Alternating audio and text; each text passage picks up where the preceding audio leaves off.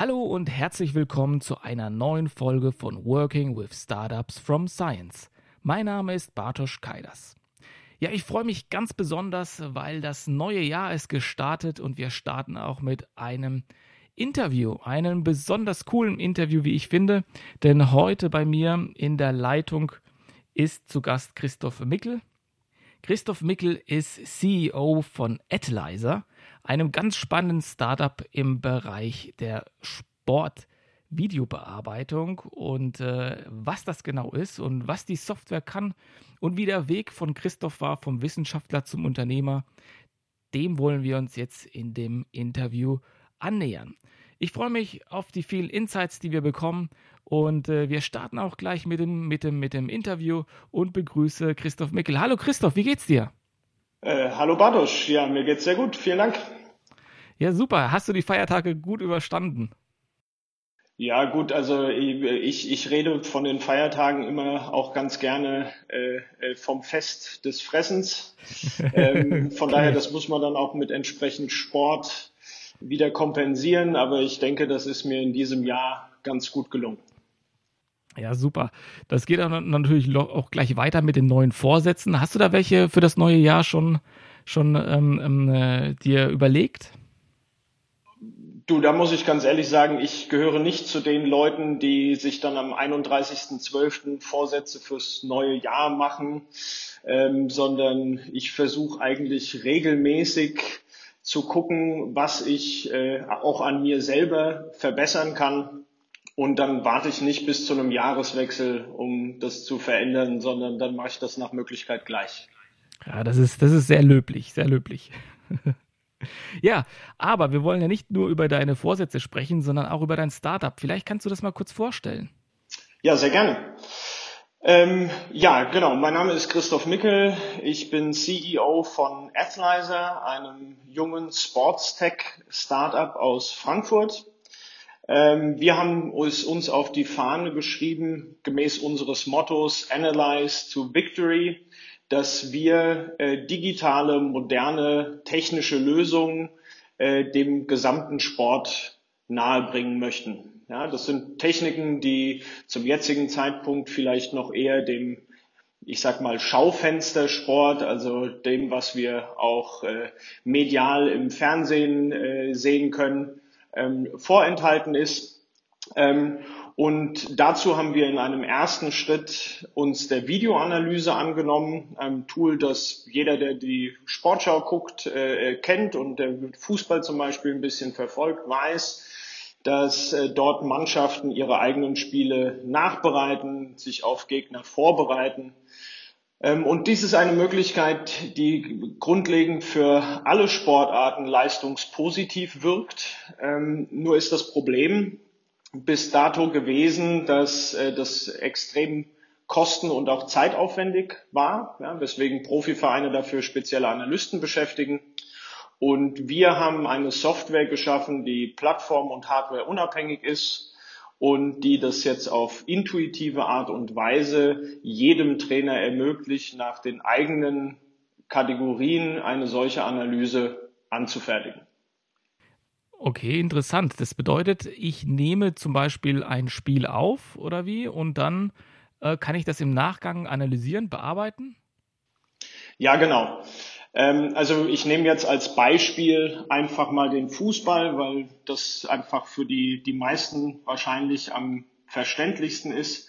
Möchte aber gleich dazu sagen, dass äh, vom Prinzip her das für jede Sportart in der gleichen Art und Weise funktioniert. Ähm, es ist so, dass wir beispielsweise dann beim Fußball ein 90-minütiges Spiel haben auf Video und der Trainer dieses dann analysiert, ähm, weil er vielleicht fünf bis zehn Minuten von diesem eigentlichen Video nachher mit seinem Team besprechen will, um sie entsprechend taktisch oder auch technisch weiterzuentwickeln. Und jetzt ist dabei natürlich die Frage, wie kommt der Trainer, der das eben dann selber macht, weil er keinen Datenanalysten hat, möglichst einfach von Punkt A, also dem 90-minütigen Spiel, zu Punkt B, also den fünf bis zehn Minuten, die für ihn nachher eigentlich Relevanz haben. Mhm. Und äh, wie löst ihr dieses Problem für den Trainer? Also äh, bei uns läuft das über ein sogenanntes Schema. Ähm, in diesem Schema kann der Trainer ähm, zwei Kategoriesysteme verwenden, sogenannte Handlungen und sogenannte Tags. Und Handlungen wären jetzt beim Fußball beispielsweise Tore, Ecken, Freistöße ähm, und Tags beispielsweise die einzelnen Spieler, ja, weil die Tags dann als Zusatzinformationen zu der Handlung hinzugefügt werden können. Und wenn der Trainer sich das Spiel dann ansieht, dann wählt er bei einer Ecke entsprechend die Kategorie Ecke aus und gemäß seiner Voreinstellung wird dann ein entsprechender Videoclip ähm, in einer Datenbank abgelegt und darüber kriegt er dann nachher sozusagen entsprechende statistische Kennwerte und natürlich auch die einzelnen Clips, um sie mit seiner Mannschaft zu besprechen oder auf in den sozialen Medien zu teilen beispielsweise. Ah ja, also wenn, also wenn ich es richtig verstanden habe, ist es dann so, dass ähm, der Trainer äh, während des Spielverlaufs das zum Beispiel taggt und dann alle Ecken äh, sich anzeigen lassen kann in der Nachbearbeitung, dann in der, in der Kabine oder wenn die Mannschaft dann zusammensitzt. Genau, also der übliche Fall wäre allerdings eher, dass das äh, in, in, in Form einer einer Post-Game-Analyse passiert. Also während des Spiels kümmert sich der Trainer einfach um das Coaching seines Teams und dann setzt er sich zu Hause abends nochmal hin oder am nächsten Tag und äh, schaut sich das Video nochmal an und äh, macht dann das notwendige Tagging. Ja. Ähm, wir haben allerdings bei uns, weil wir wissen, dass äh, Zeit natürlich gerade im Nicht-Profisport ähm, ein, ein ganz großes Hemmnis auch darstellt, haben wir auch die Möglichkeit erschaffen, dass ähm, der Trainer dieses Tagging schon während des Spiels vornehmen kann. Also er hat dann ein, ein Schema, das er selber erstellt hat, auf seinem Smartphone oder seinem Tablet ähm, bei sich an der Bank und stellt die Kamera irgendwo an den Platz, drückt auf Record und nimmt das Spiel auf. Und äh, wenn eine Ecke ist, dann drückt er schon auf Ecke und fügt nachher die beiden Dateien nur noch zusammen. Und dann hat er, so wie du es gerade gesagt hast, im Prinzip äh, äh, direkt nach dem Zusammenfügen dieser beiden Dateien auch seine Analyse schon vorliegen. Okay, das hört sich äh, alles sehr speziell an. Wie, wie kamst du denn auf diese Idee? Ähm, ja, also ich bin jetzt nicht der Einzige, der sozusagen auf diese Idee gekommen ist, sondern wir sind ein Team von jetzt drei Gründern, ähm, die alle äh, schon ihr Leben lang ähm, sehr gerne und sehr viel Sport gemacht haben, deswegen auch alle in dem Bereich ähm, nachher äh, äh studiert haben, ähm, gleichzeitig aber immer noch im Sport praktisch aktiv waren, als Athleten, als Trainer, teilweise als, als Funktionäre, wenn man so will. Ähm, und ähm, gleichzeitig hab, haben wir uns, also zumindest zwei von uns dreien, uns auch wissenschaftlich mit dem Sport beschäftigt. Und dabei wird das sehr offensichtlich, dass Menschen extrem gut lernen, wenn sie sich selber dabei sehen, wie sie eigene Fehler machen. Und wir haben das auch selber ganz, ganz persönlich erfahren, wenn unsere Trainer uns dann bei einer Videoanalyse Dinge gezeigt haben von Gegnern, von uns selber, wie wir uns verbessern können. Und ähm, wir haben aber gleichzeitig auch festgestellt, äh, dass die Tools, mit denen die Trainer arbeiten, eigentlich nicht mehr zeitgemäß sind. Und haben dann auch sehr schnell festgestellt, eigentlich könnten wir das besser. Und mhm. daraus ist die Idee entstanden, Athlyzer zu gründen. Okay. Ähm, ja, ich kenne das, mit der Videoanalyse kenne ich das auch aus dem eigenen Bereich. Ich nehme ab und zu auch Personen auf, die zum Beispiel so einen Pitch äh, einfach vorsprechen mit dem Video und da kann man wirklich sehr viel auch daraus lernen und die Leute sehen das ja auch. Ne? Und ich nehme dann auch an, dass es eben im, im Profibereich oder im, im, im Sportbereich ja genauso ist dass man, wenn man das sieht, durch die, dadurch eigene Fehler sichtbar werden. Vollkommen richtig. Also wir machen das jetzt zumindest zum jetzigen Zeitpunkt äh, im Sportbereich. Aber wir hatten auch schon Anfragen von Consulting-Unternehmen, die sich vorstellen können, das im Recruiting-Prozess beispielsweise einzusetzen, generell im Coaching, wie du das gerade beschrieben hast, ist das natürlich eine ähnliche Thematik. Ähm, wir haben Kontakte zu Universitäten, die das auch äh, für die Lehrerbildung benutzen möchten, ähm, um dort ähm, beispielsweise äh, Lehrerbeobachtungen zu machen, sei das jetzt im Sportunterricht oder auch in anderen Unterrichtsfächern. Ähm, da grundlegend unsere Software ja funktioniert wie ein Filter. Ja, also ich habe ein großes Video und das möchte ich in Teile zerlegen, weil mich nachher bestimmte Sequenzen interessieren. Und das kann ich grundlegend in jedem Bereich anwenden, bei dem Video eine Rolle spielt. Mhm. Wie verdient ihr Geld mit der Software oder verdient ihr schon Geld damit? Ähm, ja, also wir haben äh, direkt von vornherein äh, Geld mit der Software verdient. Ähm, weil wir aufgrund unseres guten Netzwerks ähm, sehr früh Leute davon überzeugen konnten, auf unsere Software zu setzen, ähm, die gleichzeitig aber mit uns persönlich so verbunden waren, dass wir ihnen klar kommunizieren konnten, ähm, dass sie eigentlich noch Beta-Tester sind, ja, aber sie dadurch natürlich auch den, den Benefit haben, bei der Weiterentwicklung ein gewisses Mitspracherecht zu bekommen durch ihr Feedback. Ähm, und inzwischen ist es so, dass wir, so wie das im Software as a Service Bereich weitestgehend üblich ist, ähm, Abonnements, also oder Subskriptionen, wie auch immer man das bezeichnen möchte, äh, vertreiben. Okay, was kostet sowas? Also wir haben uns für einen modularen Aufbau entschieden.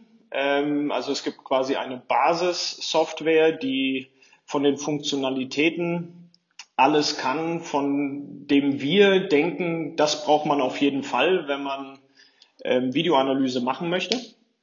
Ähm, und diese Basisversion kostet für den einzelnen Trainer nur 150 Euro im Jahr, also 12,50 Euro im Monat. Ja, vergleichbar mit einem Netflix-Account, könnte man sagen. genau. Filme kannst du damit auch gucken, gell? Richtig, genau. Filme kann man damit auch schauen. Ja? In dem Fall sogar eigene. Ja? ähm, und der Funktionsumfang kann dann durch Erweiterungen entsprechend individuell erweitert werden. Und diese Erweiterungen kosten bei uns weitere 50 Euro im Jahr. Ja, wenn ich es richtig verstehe, habt ihr ein Produkt entwickelt, sozusagen von Sportlern für Sportler. Und das ist, wenn ich das auch jetzt äh, nochmal vom Gespräch her mitnehme, du hast ja in, im, als Wissenschaftler gearbeitet in dem Bereich. Ja, das stimmt. Genau.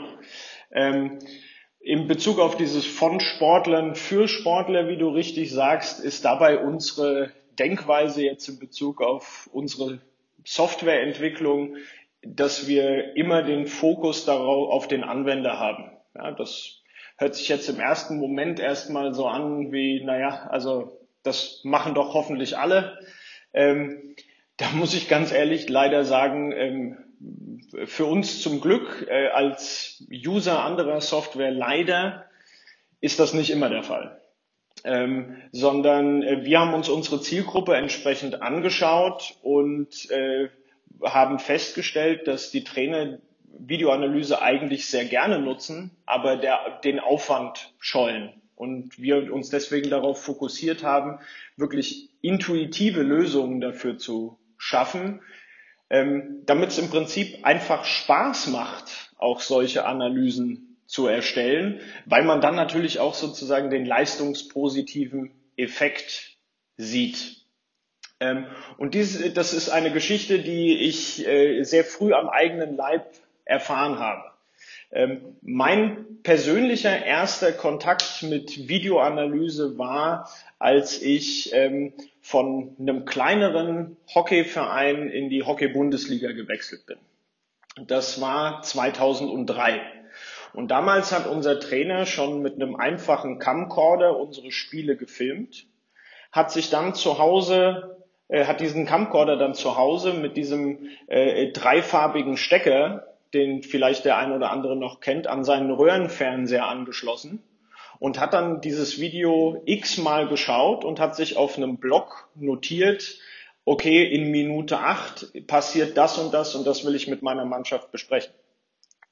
Und für die Videositzung hat er dann den Camcorder zu uns in die Kabine mitgebracht, dort den wieder an den Röhrenfernseher angeschlossen und dann wild vor und zurück gespult. Und äh, dabei geht natürlich ein Haufen Zeit verloren. Ja, also ja, das klar, muss, man, ja. muss man ganz klar sagen. Ähm, und ich habe das vorhin schon angesprochen. Zeit ist äh, gerade im, ich sag mal, Amateursport einfach ein Riesenfaktor. Ähm, Mhm. und äh, also ich habe dann acht Jahre etwa Bundesliga gespielt und musste feststellen, dass sich diese Technik nur relativ unwesentlich weiterentwickelte. Und mit Gesprächen, äh, durch Gespräche mit meinen Kommilitonen ähm, musste ich feststellen, dass das in anderen Sportarten noch viel ähm, amateurhafter in diesem Bereich äh, ablief, ähm, so dass man vom heutigen technischen Standpunkt her sagen muss, äh, das geht deutlich besser. Und darüber sind wir auch auf die Idee gekommen. Ich, wie gesagt, ich war dabei keinesfalls der Einzige, der das beobachtet hat, sondern meine Mitgründer Gerrit äh, und Janosch haben die, die gleichen Erfahrungen gemacht. Und du warst also jetzt nochmal äh, Feldhockeyspieler dann in der Bundesliga? Richtig, genau. Ich habe in der Feldhockey erst für Safo Frankfurt und nachher für den SC 1880 in der zweiten Bundesliga gespielt. Wow, cool. Cool. Und jetzt zum Unternehmer, ja, ein spannender Weg, ne? Ja, ja, absolut. Ähm, ja, ist aber, denke ich, wahrscheinlich gar nicht so untypisch für Unternehmer im Allgemeinen, weil ähm, ich auch aus Gesprächen mit anderen Gründern ähm, und auch anderen äh, äh, langjährigeren Unternehmern ähm, stellt man sehr schnell fest, dass die Leute ähm, häufig auf eine Idee gekommen sind, dass sie ein Produkt beispielsweise anbieten können, ähm, weil ihnen selber etwas gefehlt hat. Und das ist bei uns nicht anders. Ja, genau. Das ist äh, ein anderer Weg, sage ich jetzt mal, wie man, wie man zu seinem Geschäft kommt. Ich kenne ja oder ich weiß von vielen Fußballspielern oder Ex-Nationalfußballspielern, die dann sozusagen im zweiten Leben als Unternehmer oder Investoren auftreten. Und das kam jetzt nicht unbedingt von Ihnen heraus, ne? Ja, also auch da gibt's, glaube ich, solche und solche.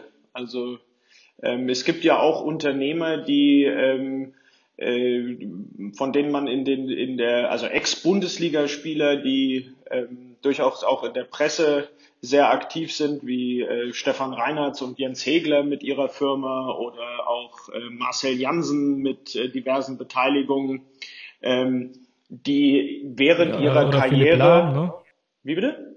Oder Philipp Lahm. Philipp Lahm, genau, ähm, die natürlich ähm, während ihrer Karriere schon festgestellt haben, ähm, dass es in, in gewissen Bereichen rund um den Sport, rund um Gesundheit Sachverhalte gibt, bei denen sie sich für eine Verbesserung engagieren wollen oder die auch sozusagen ganz aktiv dem, dem Profibereich auch weiterhelfen können.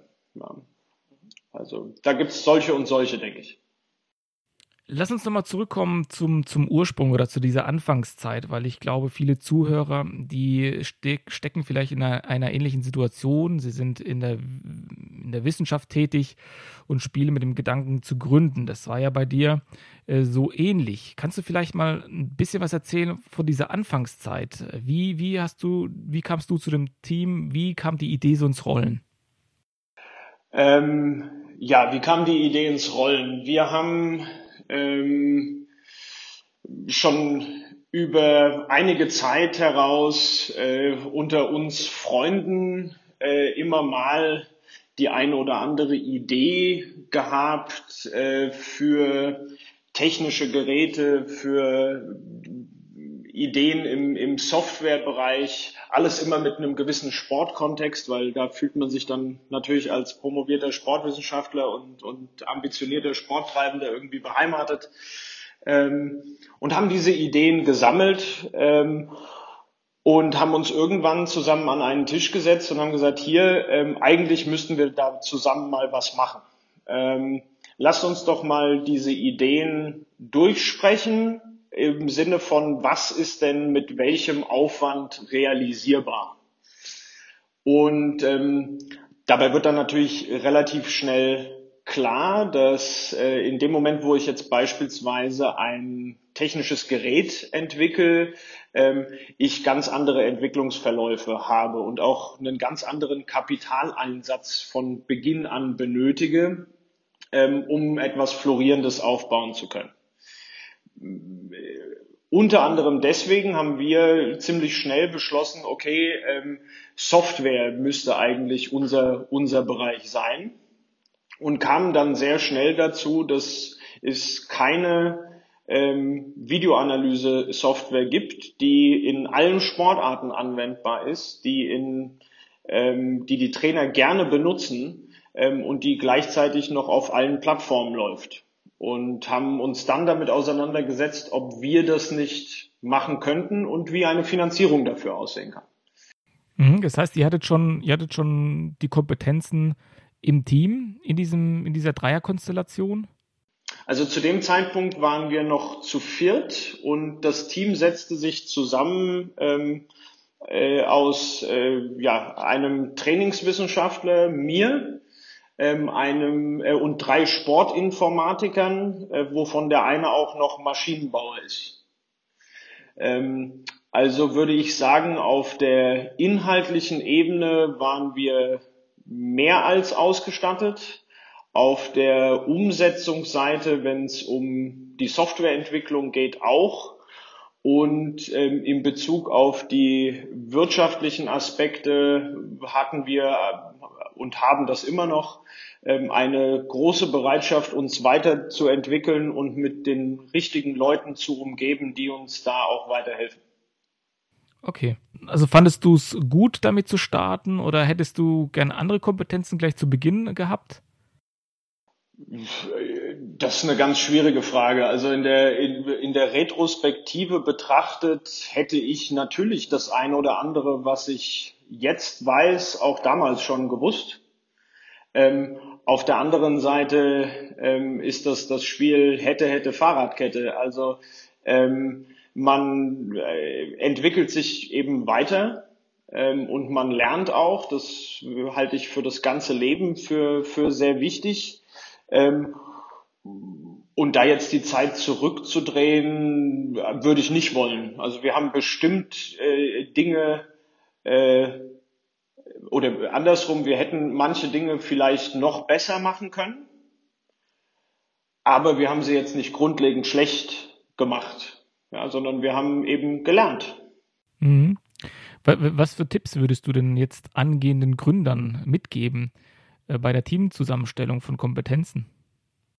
Ja, ich denke, das Wichtigste, wenn es um die Zusammenstellung eines Teams geht, ist, äh, dass man menschlich und in Bezug auf die Perspektive des äh, Unternehmens sich möglichst ähnlich ist aber auf der anderen Seite in Bezug auf die Kompetenzen ähm, unterschiedliche Qualitäten einbringt, weil auch ganz klar ist, dass nicht jeder alles kann.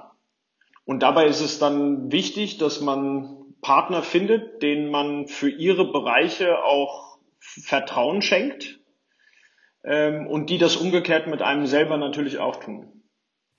Ja, genau. Also ihr habt euch dann zusammengesetzt und hattet dann eine Idee und ähm, das Kompetenzset war vorhanden, auch mit Informatikern. Das heißt, ihr konntet das auch selbst entwickeln, die Software, oder zumindest mal erste Gedanken und Prototypen. Wie ging es dann weiter? Also seid ihr dann mit Eigenkapital gestartet oder was habt ihr dann gemacht? Also wir haben, und so haben wir uns ja auch kennengelernt, ähm, über Highest bei der Uni Darmstadt äh, auf, auf Exist Gründerstipendien be beworben und diese dann auch bekommen. Ähm, was jetzt wahrscheinlich etwas untypisch ist in unserem Fall, dass wir zu dem Zeitpunkt vier Gründer waren und nur einer davon Gründerstipendiat wurde äh, und wir noch zwei weitere Externe mit diesen äh, Stipendien ähm, an uns gebunden haben. ähm, und die anderen drei, mich eingeschlossen, ähm, mehr so eine, eine Leitungsfunktion übernommen haben. Oh, das hört sich sehr spannend an. Warum habt ihr das gemacht? Ah, das, also grundlegend möchte ich sagen, dass ich glaube, dass das nicht die Idealkombination ist. Ähm, zumindest nicht so, wie es bei uns war. Ähm, aber das ähm, lag auch an äh, den Bedingungen drumherum. Also für mich persönlich zum Beispiel, ich war zu dem Zeitpunkt äh, gleichzeitig äh, Stipendiat der Deutschen Forschungsgemeinschaft ähm, für ein Postdoc-Stipendium in Brüssel. Okay. Ähm, und hätte sozusagen äh, entweder dieses dann ablehnen müssen, um das Gründerstipendium zu, zu nehmen, was an, zumindest zu dem Zeitpunkt nicht gleich sinnvoll schien, sondern wir haben das in einem ersten Schritt so ein bisschen wie einen Testballon gesehen, haben dann allerdings relativ schnell festgestellt, dass dieser Testballon wirklich sehr gut steigt. Okay. Ähm, weswegen dann äh, Folgeentscheidungen eben auch anders ausgesehen haben. Mhm. Und äh, im Nachhinein, ist das so, also wenn man, ich sage jetzt mal, an der Seitenlinie steht, äh, hat man das Gefühl, dass man an dieser Seitenlinie steht, wenn dann ein Team Exist gefördert ist und man selbst nicht Teil dessen ist? Nein, ganz und gar nicht. Also das, diesen Eindruck hatte ich nie, ähm, sondern man war immer mittendrin. Ähm, aber das hat äh, im Vergleich zu anderen Teams hier und da äh, Kommunikationswege natürlich verlängert. Ja? Ähm, Meetings fanden dann äh, eigentlich grundlegend immer online statt, ähm, mit allen technischen Problemen, die da dann auch mal äh, bei auftauchen. Ähm, also so, du warst dann, du warst dann in Brüssel oder wie? Und das Team war dann äh, Darmstädter Raum, Frankfurt. Korrekt. Ansässig. Genau. Ja. Mhm. Okay, und und das, das Learning von Exist, so rückblickend, was, was ist so deine Erkenntnis? Oh, also Exist ist ein großartiges Programm. Ja, also ich habe äh, äh, kürzlich in, in deinem Podcast äh, gerade auch gehört, dass es äh, Leute gibt, die sagen, dass das Antragsverfahren relativ aufwendig sei. Ähm, da musste ich ein bisschen schmunzeln, ähm, weil das war überhaupt nicht mein Eindruck. Okay. Ähm, aber das hängt wahrscheinlich auch ähm, ein bisschen damit zusammen, wie viel Antragserfahrung man in welchen Bereichen auch hat. Ähm, bei uns war das sehr lustig. Wir haben einen ersten äh, Antrag dann an, an Highest gegeben und dann kam äh, also ich äh, formuliere das jetzt bewusst ein bisschen lapidar, kam zurück, ähm, Jungs, äh, das ist zu wissenschaftlich. Ja, nehmt, nehmt, fangt, nehmt mal die Quellen daraus. Ja, mhm. zumindest brauchst nicht so viele. Ähm, und dafür wäre hier und da ist angebracht, dass es mehr auf den Punkt kommt, dass ihr mehr auf den Punkt kommt. Ja, das, das kenne ich. Ähm, ja, aber das ist, äh, wenn man aus der Wissenschaft kommt und da, also ich hatte, äh, also mich mehrfach in äh, Anträgen bei der DFG versucht und war damit ja dann auch irgendwann erfolgreich. Ähm, und da gab es andere Anträge, äh, die ich mitverfasst habe und verfasst habe. Und da ist äh, der Aufwand, muss man ganz klar sagen, ein, ein ganz anderer. Ja.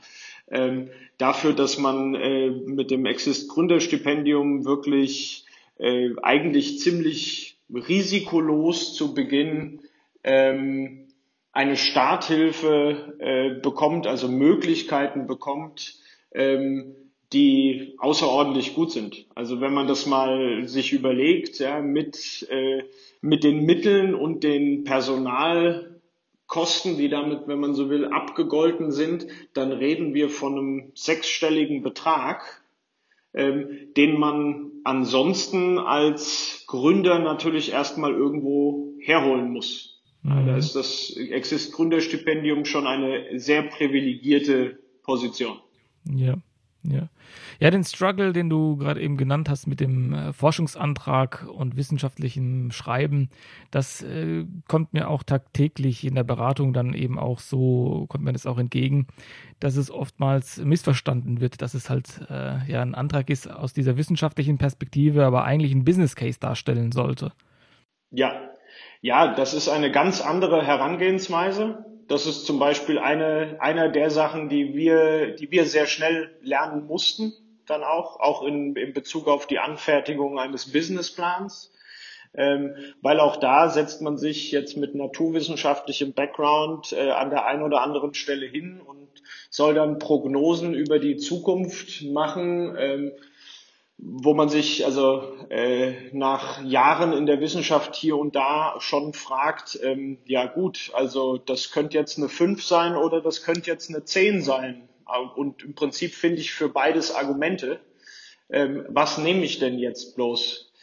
Ähm, da hat das natürlich viel damit zu tun, äh, dass man, wenn man den, äh, den Weg der Wissenschaft äh, eine Weile gegangen ist, äh, natürlich äh, ganz andere, ganz andere Zugänge auch, auch lernt und äh, viele Jahre dafür trainiert wird, ähm, an manchen Stellen anders zu argumentieren, ähm, als das nachher für einen Business Case an der Stelle notwendig ist. Wenn du jetzt einen Tipp geben könntest an Wissenschaftler, die sich gerade an, an diesem Punkt befinden, was würdest du denen mit auf den Weg geben?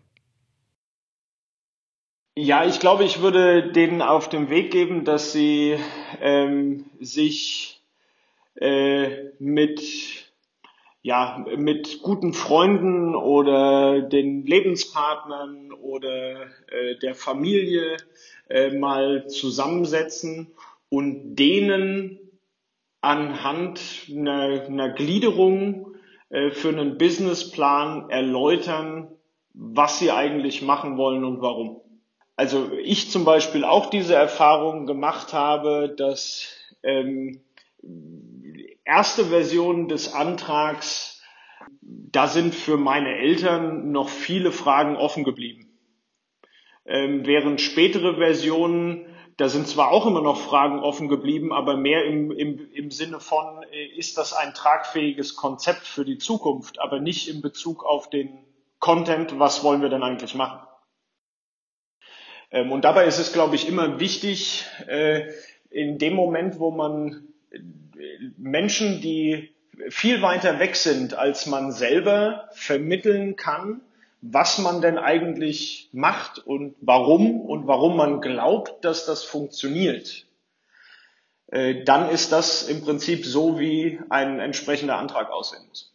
Mhm, ja, also super, dass du das nochmal erwähnst, weil das ist auch das, was ich immer versuche zu vermitteln, dass äh, selbst die Oma also de, de, den Inhalt verstehen sollte und auch von hochkomplexen Sachen, sei es Quantentechnologien oder wie auch immer, äh, wenn es die Oma versteht, dann glaube ich, hat man ein guten, gutes Fundament, damit es andere auch verstehen. Ja. Außer die Oma ist natürlich Quantenphysikerin. Ne?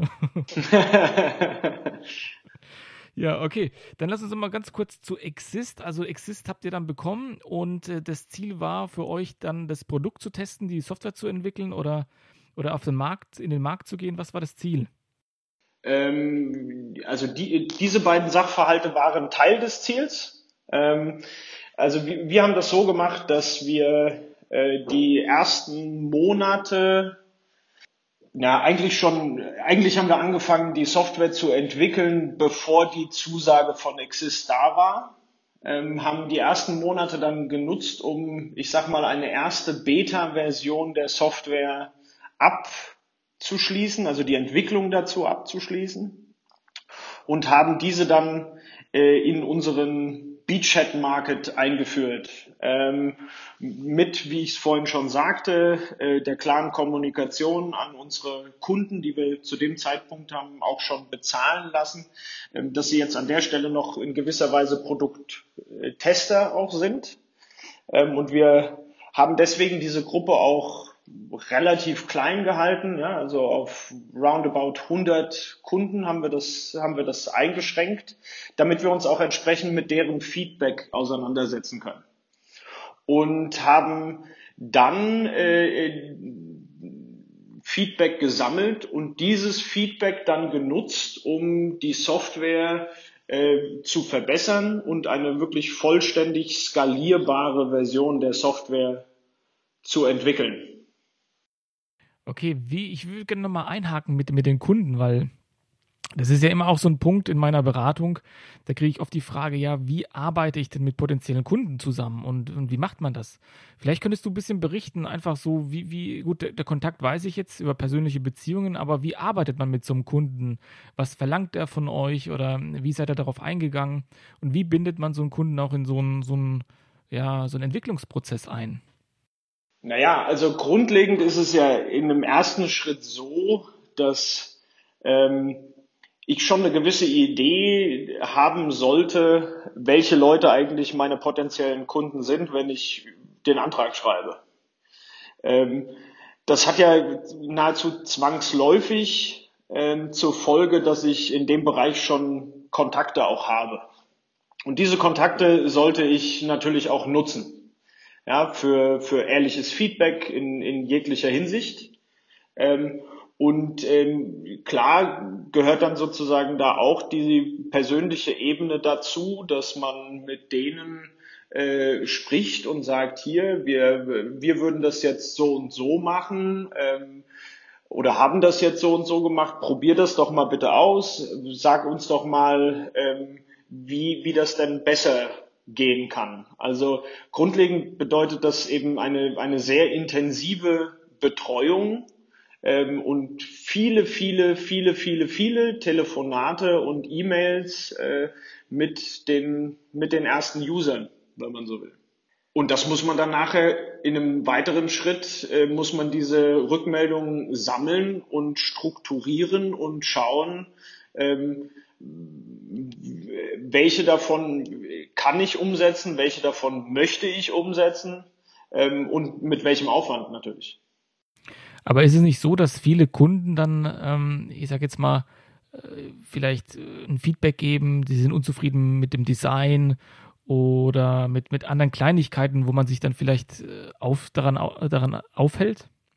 Ja gut, also das äh, kommt natürlich gelegentlich vor, ähm, aber ähm, wenn man jetzt äh, etwas intensiver mit den Leuten Kontakt hat, ähm, dann lässt sich sowas äh, ja immer gut kommunizieren. Also wenn ich mit so jemandem dann telefoniere beispielsweise, äh, dann kann man da auch, auch ganz klar sagen, ja, ähm, du, wenn, äh, okay, ich verstehe, du hättest den Button gerne auf der anderen Seite, ähm, aber ähm, lass uns doch mal lieber über die und die Funktionalität sprechen. Das ist für uns gerade wichtiger dann habe ich das nicht erlebt, dass jemand dann gesagt hat, äh, äh okay, dann habe ich keine Lust mehr, euch Feedback zu geben.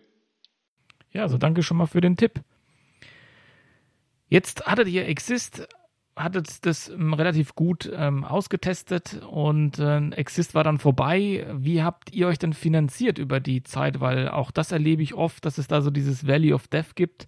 Man ist dann schön äh, gefördert gewesen und dann äh, wird es schwierig zu überleben. Wie habt ihr dieses Problem gelöst? Ja, also dieses Problem hatten wir auch, ähm, ganz klar. Ähm, man kommt dann aus dieser Exist-Förderung raus und äh, man hat am Anfang, hat man den Eindruck, man hat ja zwölf Monate Zeit und dann stellt man ganz schnell fest, äh, hoppla, diese Zeit vergeht aber unglaublich schnell. Ähm, so dass es bei uns auch so war, dass wir nicht direkt eine, eine Anschlussfinanzierung in dem Sinne hatten. Ähm, nun hatten wir eben das Glück, dass wir ähm, parallel zu Exist dann Athlyzer gegründet hatten und damit auch erste Umsätze schon hatten. Ähm, und uns das dann nochmal etwas getragen hat, ähm, bis wir es dann äh, auch geschafft haben, ähm, erste Investoren zu finden, die e-, ebenso wie wir an äh, Athlyzer glauben und äh, uns deswegen auch nochmal eine Finanzspritze gegeben haben. Okay, das heißt, ihr konntet euch mit externem Kapital noch ein bisschen, bisschen über Wasser halten oder haltet euch über Wasser? Genau. Okay, super. Und jetzt seid ihr an dem Punkt, wo ihr schon äh, so weit tragfähig seid, dass ihr eigenständig weiter wachsen könnt? Oder wo steht ihr jetzt momentan? Ähm, nein, also da sind wir noch auf dem Weg. Ähm, da muss man natürlich sagen, dass in dem Preissegment, in dem wir auch unterwegs sind. Ähm, wie gesagt, wir reden jetzt hier bei dem einzelnen Kunden von, von 150 Euro im Jahr. Ähm, wenn man dann entsprechende Ausgaben für, für Personal, Infrastruktur etc., Marketing natürlich ähm, berücksichtigt, kann man sehr genau gegenrechnen, wie viele Nutzer man denn eigentlich braucht, um äh, den Break-Even-Point zu erreichen. Und dann hat natürlich das Abo-Modell äh, den großen Vorteil, dass wenn man den Break-Even-Punkt erreicht hat und solange man seine Kunden zurück äh, zufriedenstellt, ja, was wir bisher glücklicherweise vollständig tun, also wir hatten noch nicht eine Abonnement-Kündigung, ähm, dann äh, ist alles, was dann sozusagen danach folgt, äh, wenn man so will, äh, höchst positiv, ja, weil ähm, eine Software eben skalierbar ist. Also ob ich die Software für fünf Leute programmiere oder für fünf Millionen, das ist der Software nachher ziemlich egal. Mhm. Ähm, und diesen Punkt muss man natürlich erreichen und da gibt's wie in jedem Finanzierungsmodell ganz klar äh, äh, immer erstmal einen, einen Bereich, wo man mehr Geld ausgibt, als man einnimmt. Ja, und äh, dann geht es darum, die entsprechenden Partner zu finden, die einem finanziell und natürlich auch äh, in Bezug auf Kontakte äh, mit neuen Kunden so weiterhelfen, dass man diese Delle möglichst gut abfedert, um dann in den profitablen Bereich zu gelangen. Ja, äh, wir haben ja jetzt schon ein bisschen darüber gesprochen, über Break-Even und äh, wie die Zahlen aussehen. Und das Jahr ist jetzt äh, neu angebrochen. Und da will ich mit dir ein bisschen in die Zukunft blicken, nämlich wo stellst du oder wo siehst du das Unternehmen in den nächsten fünf Jahren? Ah, also eine Fünfjahresabschätzung ist immer extrem schwierig, also gerade bei Startups. Ja, also wir sind jetzt äh, zweieinhalb Jahre alt, ja, und äh, jetzt möchtest du im Prinzip, dass ich äh, doppelt so weit in die Zukunft schaue. Das ist natürlich genau. extrem schwierig. Ja. Ähm, Grundlegend ist es aber so, dass wir der Zukunft ähm, sehr positiv entgegenschauen, weil wir in den letzten Monaten ähm, sehr gute äh, Partner im Sport auch gefunden haben mit äh, dem FSV Frankfurt, mit dem Hallischen FC, im Fußball beispielsweise, wir in anderen Sportarten ähm, unterwegs sind, natürlich im, im Feldhockey-Bereich, aber auch äh, in den Kampfsportarten, so haben wir mit der Deutschen Taekwondo Union einen Partner gefunden, der unsere Software jetzt auch in der Vorbereitung auf die Olympischen Spiele in Tokio nutzt, ähm, so dass wir ähm, äh, da sehr guter Dinge sind, dass ähm, wenn wir jetzt diesen Fünfjahreszyklus nehmen, wir bei den darauf folgenden Olympischen Sommerspielen schon noch in ein paar mehr äh, Sportarten vertreten sein wollen. Ähm, was das jetzt sozusagen in den, in, von Zahlen her bedeutet, ist äh, ganz schwierig zu sagen, weil ähm, wir als, also unsere Software existiert bereits auf Deutsch und auf Englisch und könnte binnen einer Woche in jeder anderen Sprache auch verfügbar sein. Ähm, aber ähm, der Sport lebt ganz stark von äh, persönlichen Kontakten. Ja? Also das ist ein absolutes People's Business ähm, weswegen man auch, äh, wenn wir an Internationalisierung denken, wir immer entsprechende strategische Partner benötigen, die das Ganze auch vorantreiben, ähm, dann in, in ihrem Markt. Und äh, wir gehen davon aus, dass es uns in diesen fünf Jahren gelingt, äh, den Schritt über den großen Teich zu machen. Ähm, wenn das klappt, dann geht es dem Unternehmen in fünf Jahren extrem gut. Wenn wir den Markteintritt in Asien schaffen würden, könnte es dem Unternehmen noch besser gehen. Aber das ist alles immer das Modell Glaskugel. Ähm, wir haben große, große Visionen. Ähm, wie es dann nachher kommt, äh, das müssen, müssen wir sehen, das müssen wir abwarten. Wow, das hört sich aber zumindest mal sehr, sehr spannend an. Also das sind ja zwei Märkte, die du gerade eben erwähnt hast, die wirklich ja immens groß sind. Ja, richtig. Das ist aber, ähm, äh, also ich möchte das jetzt gar nicht so darstellen, als wäre das jetzt nur ein Segen. Äh, das ist gleichzeitig auch ein Fluch. Also ähm, ein, ein, ein großer Markt ist in der Regel eben auch ein entsprechend umkämpfter. Aber wenn ihr startet ja mit äh, hervorragenden Voraussetzungen aus der, aus der Nische sozusagen zum Experten geworden und dann eben mit einer, mit einer Software ja genau bereit vielleicht für den großen Markt. Ne? Äh, also ja, sehr gerne. ja, was ist denn vielleicht für dich persönlich so ein großer Wunsch vielleicht für dieses Jahr? Ähm, großer Wunsch für 2020 ähm, im Business-Bereich. Ähm, ja, ich würde, also ich bin, äh, ich freue mich jetzt schon darauf, äh, die Rückmeldung von vom aus dem Taekwondo zu bekommen, wie denn äh, äh, auch der Einsatz unserer Software in Tokio war. Ähm, vielleicht schaffen wir es bis dahin sogar ja noch den ein oder anderen äh, Verband auf der Zielgerade abzuholen und äh, dass sie unsere Software dort auch einsetzen. Äh, davon erhoffen wir uns natürlich e extrem viel, sowohl für die Sportler als auch für uns ähm, als, als Business.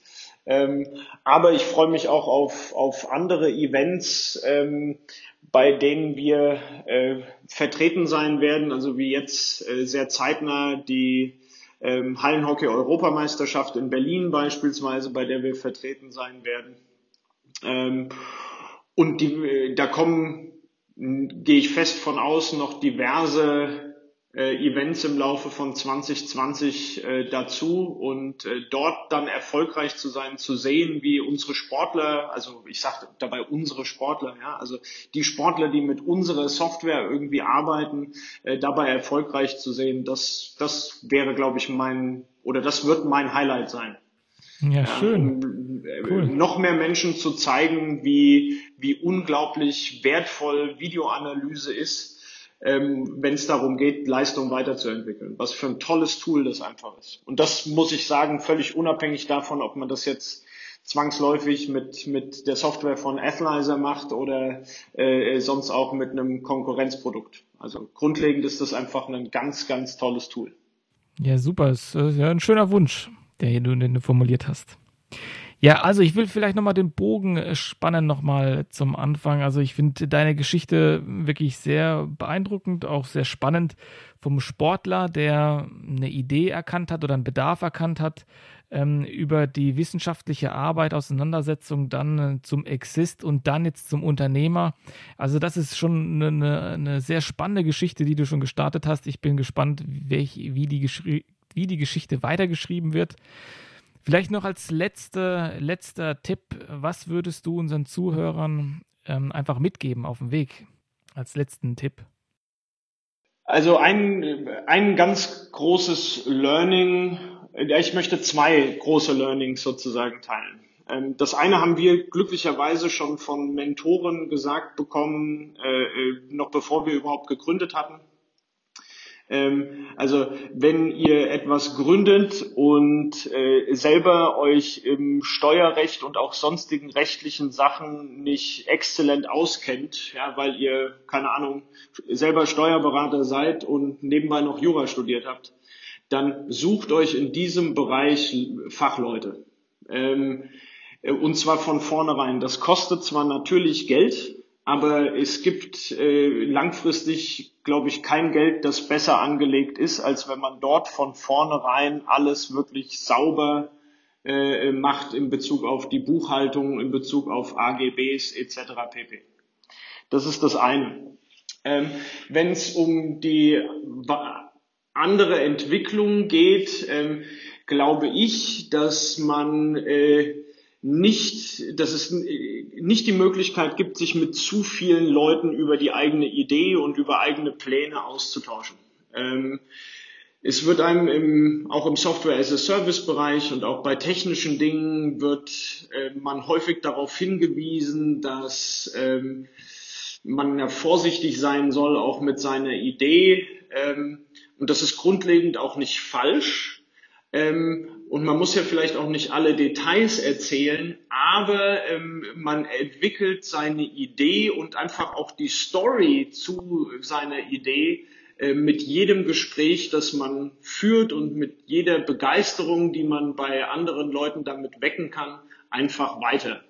Und deswegen äh, gilt es da, gerade im, im, im Gründungszeitraum, geht es darum, jede dieser Gesprächschancen zu nutzen. Ja, super. Also einen besseren Abschluss hätte ich, glaube ich, auch nicht finden können.